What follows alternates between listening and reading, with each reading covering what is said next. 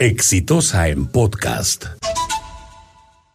La incertidumbre política sigue reinando entre nuestro país y hay propuestas para todo. Es decir, hay quienes dicen que hay que vacar a Vizcarra, que se vaya el presidente.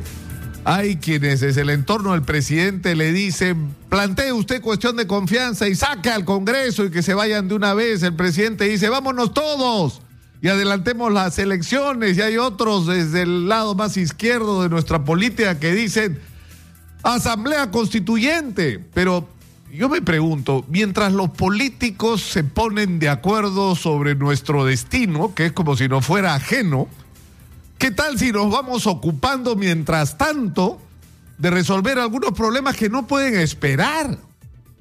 Es decir, la inseguridad ciudadana no puede esperar.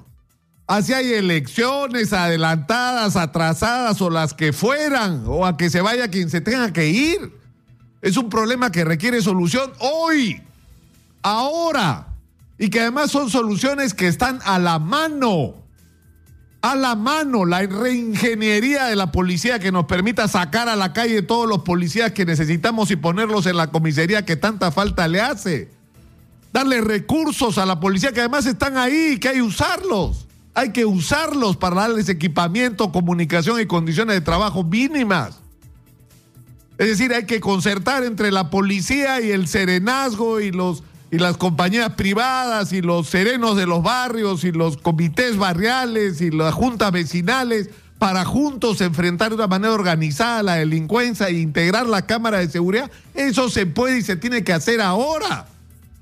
Pero esto que ocurre con la inseguridad tiene que ocurrir en otros terrenos de la vida nacional.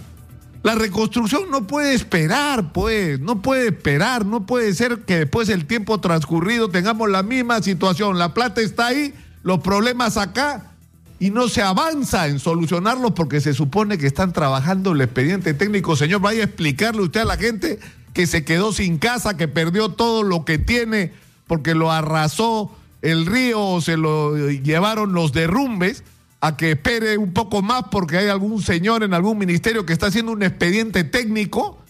O sea, no, esa no es una respuesta satisfactoria. Como tampoco es una respuesta satisfactoria que están en no sé qué procedimiento endemoniado para que siga habiendo un problema de desabastecimiento de medicamentos e insumos en los hospitales.